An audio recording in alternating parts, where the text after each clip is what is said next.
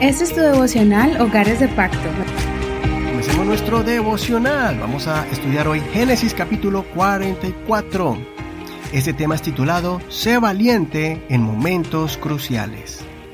Vamos a leer desde el verso 18 en adelante, pero no olvides leer todo el capítulo completo para que no te pierdas ninguno de los detalles de esta emocionante historia.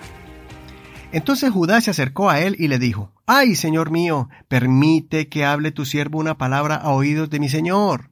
No se encienda tu ira contra tu siervo, pues que tú eres como el mismo faraón.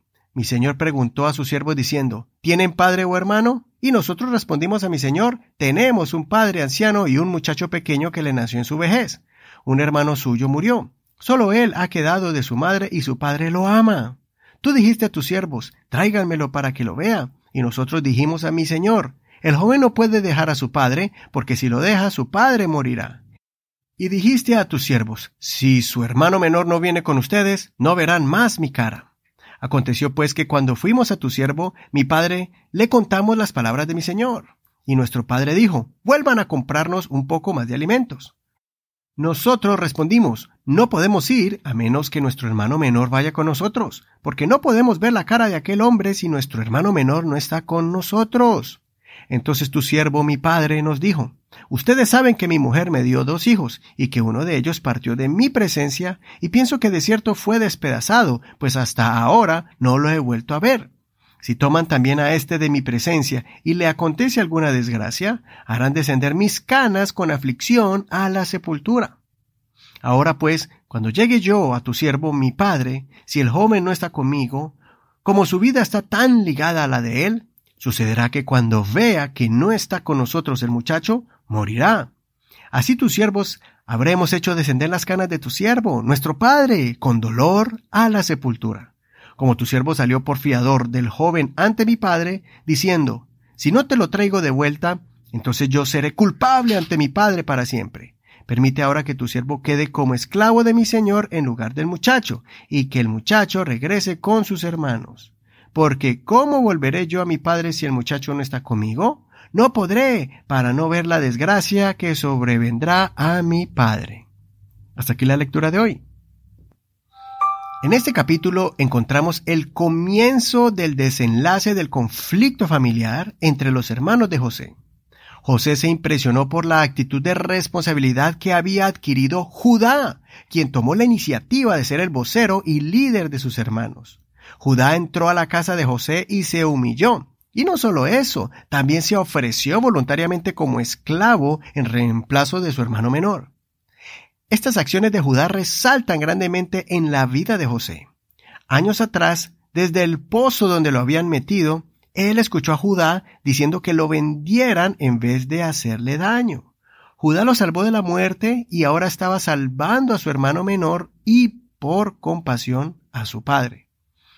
Mañana veremos cómo José reaccionó de forma conmovedora e impactante ante sus hermanos. Judá se convirtió en una gran tribu de Israel. Fue una de las más numerosas y abarcó un gran territorio en la tierra prometida. El rey David y nuestro Mesías, el Salvador del mundo, descendieron del linaje de Judá, y por medio de David, Israel vivió un gran avivamiento en alabanza y adoración al Señor. El Mesías vino al mundo por medio de José y María, que son de la tribu de Judá. ¿Por qué Dios bendijo tanto a Judá a pesar de sus errores y múltiples fallas? Posiblemente porque actuó con justicia y misericordia en momentos cruciales. Él reconoció su injusticia contra su nuera, de quien Dios le dio dos hijos, los cuales fueron sus descendientes.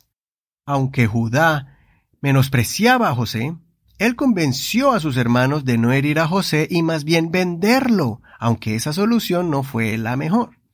Y también arriesgó su vida confrontando a la figura más poderosa en Egipto por amor a su hermano menor y su padre. De la misma manera que otros como Josué, Caleb y la reina Esther se levantaron en tiempos de prueba, no importa que seas hombre o mujer, niño, joven o anciano, Dios te usará y honrará ese acto de valor. Tal vez has tomado decisiones equivocadas en tu vida. Tal vez tengas muchas imperfecciones como Judá. Pero en medio de eso, no olvides tener un corazón sensible, noble y valeroso. como lo hizo Judá, ayudando al necesitado y defendiendo la causa del desamparado. Hagamos el mayor esfuerzo para orar con justicia y siempre esforcémonos para agradar al Señor con nuestras vidas. Haciendo esto, el Señor honrará tus acciones y te irá perfeccionando, perdonando tus faltas, formándote como un ser íntegro, bendiciendo tu vida, tu familia y la de tus futuros descendientes. Escudriñemos. Usa el método visualízalo.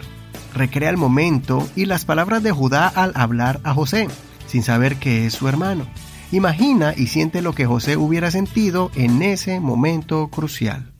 Soy tu hermano y amigo Eduardo Rodríguez. Que el Señor escuche tu oración. Gracias por compartir este devocional. Nos vemos mañana. Bendiciones. Este es un ministerio de la Iglesia Pentecostal Unida Hispana El Reino.